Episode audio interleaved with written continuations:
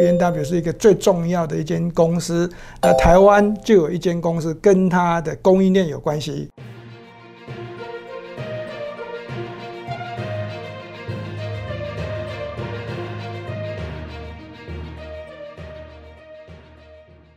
如果你是第一次收看本节目的观众朋友们，一定要帮我们订阅跟开启小铃铛，这样才不会错过我们新影片上传的通知哦。欢迎收看 Smart 金融库，一起去投资，我是子宁。如果你是第一次收看本节目的观众朋友，请先帮我按下订阅跟开启小铃铛哦。在十月份营收公布之后，大家开始关注节能减碳、爱护地球的议题哦。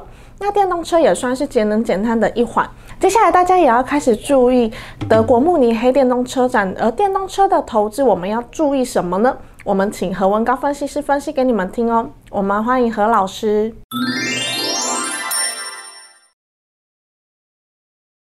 Hello，何老师你好。Hello，子你好，各位投资朋友大家好。那关于德国慕尼黑电动车展，台湾有哪些公司有参展？以国际品牌车厂的供应链来看，有哪一家车厂的概念股值得留意的呢？老师，台湾有哪些车厂去参展慕尼黑电动车展？对，有哪些？答案叫做没有，怎么办？没有，真的没有吗？怎么可能？对，因为嗯这个投资朋友，那我因为我在上的这个德国慕尼黑的这个官网哦，那去搜寻看一下，那这参展的这个厂商哦，大部分都是在欧美国家啊，那欧洲国家比较多，再加上中国大陆的厂商。台湾没有。对，但是在我们这一张图哦，好，那圈起来的那个地方叫做 B N W 的这个展览的会场哦，哦，这个位置还算不错，对不对？嗯，对，好，那刚刚子宁所说的这个台湾没有车厂去展览怎么办？就要看我们一起去投资。老师告诉你，好，没有问题。展览的这个厂商上面的名单哦，真的是看不到。但是我一个一个去搜寻，当然 B N W 哦，B N W 是一个最重要的一间公司。那台湾就有一间公司跟它的供应链有关系。哦，那其他的呢？哦，其他的我们要细说的话呢，真的还是找不到。好，那这 B N W 相关的供应链是哪一间公司？哦，那我们就直接告诉大家，它是红海的群创。哦，转投资下面的子公司，在持股百分之百的孙公司 打入了 B N W 的这个汽车的供应链。嗯，哦，那这就是一个车用面板的一个供应链。哦，对，所以呢，哈，在这个展览的这个会场上面，虽然我们找不到台湾的厂商参展了，但是，哦，事实上，在这个群创啊，在群创这个角度上面呢，大家还是可以稍微的留意一下。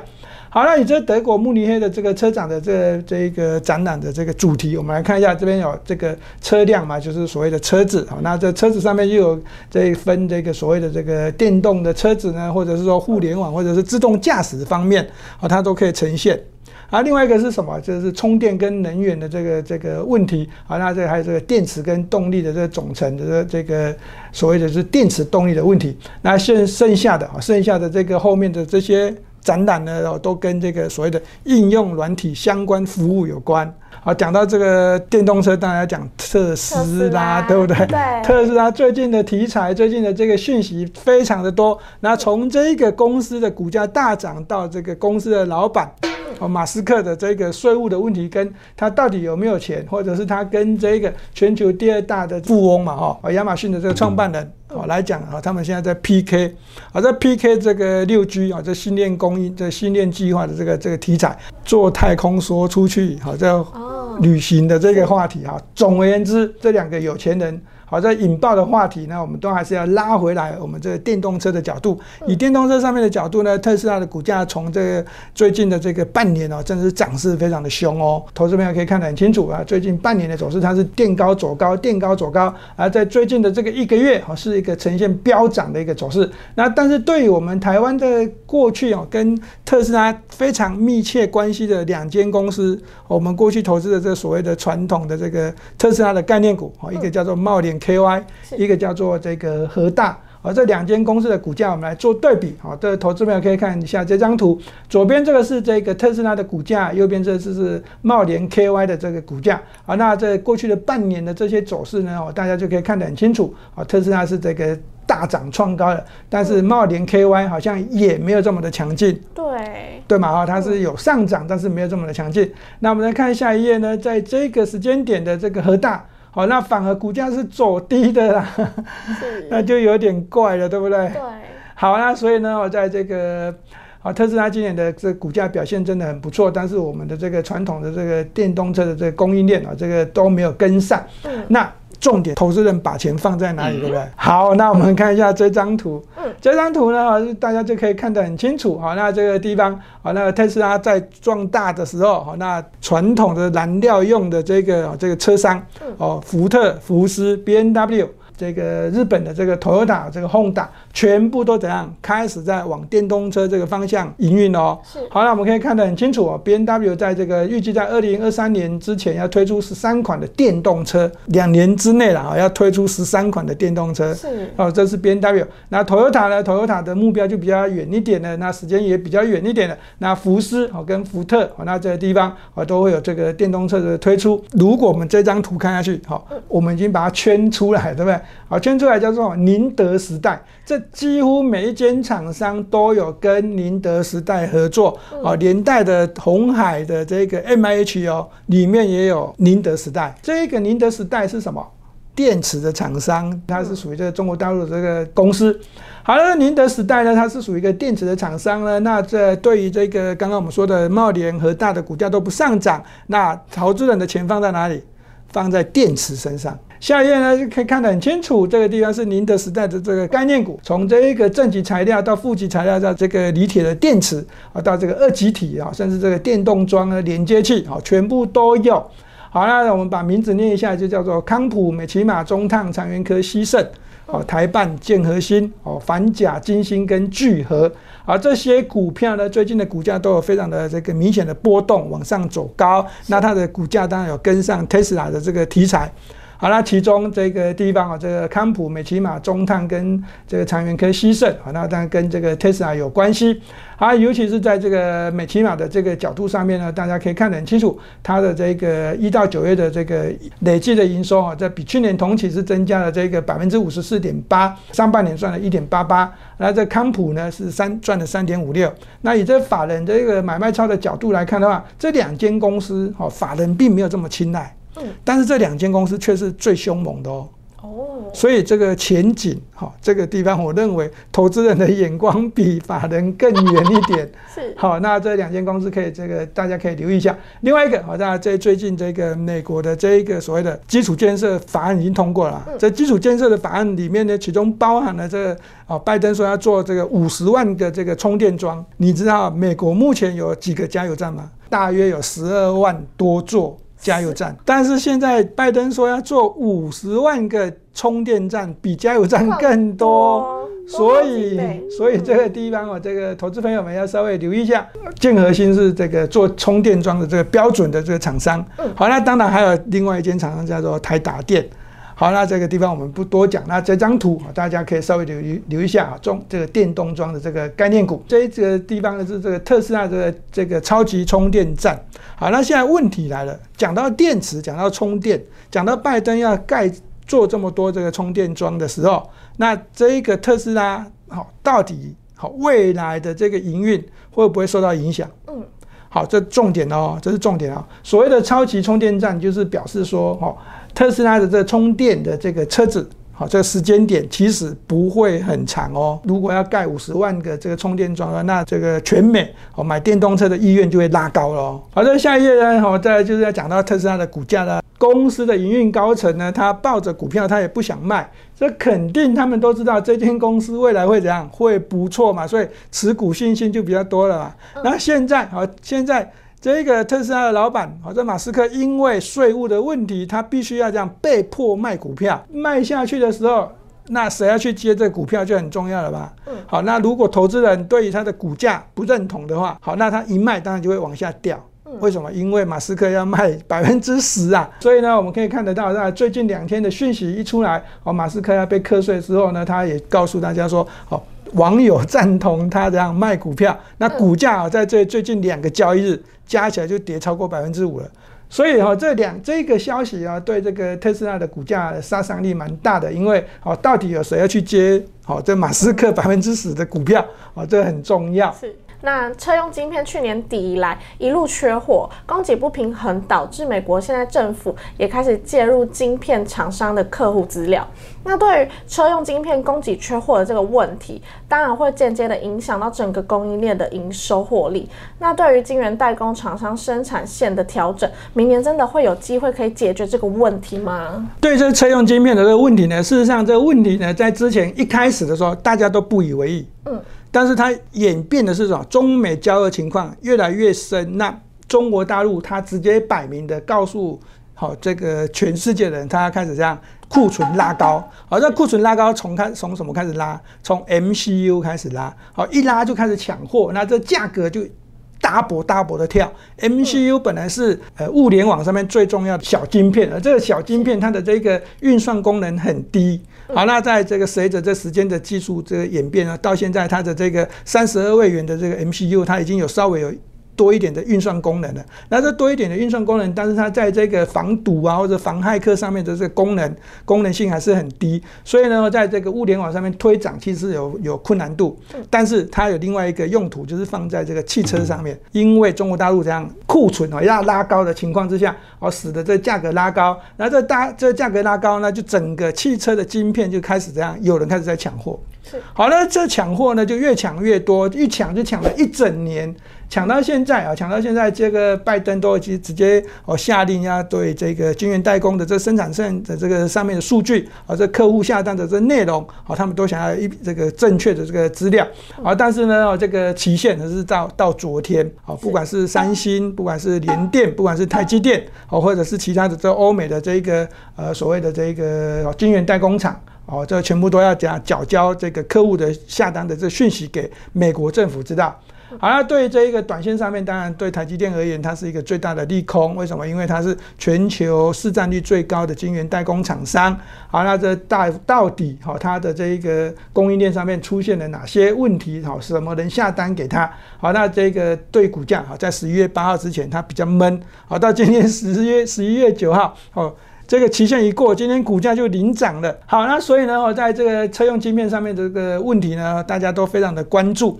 好，那我会告诉大家，好，这车用晶片到今年绝对是没有办法解决的。明年很多人在开始讲，明年就会开始缓解。那甚至到二零二三年就应该会怎样，供需比较平衡了。